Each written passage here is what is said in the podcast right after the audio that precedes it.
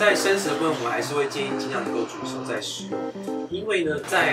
冰冻的过程，基本上它里面的一些细菌啊，或者是寄生虫，它不见得会完全的死亡，它会暂时进入一个休眠的状况。那等到你今天解冻之后，它里面的细菌它会再活化，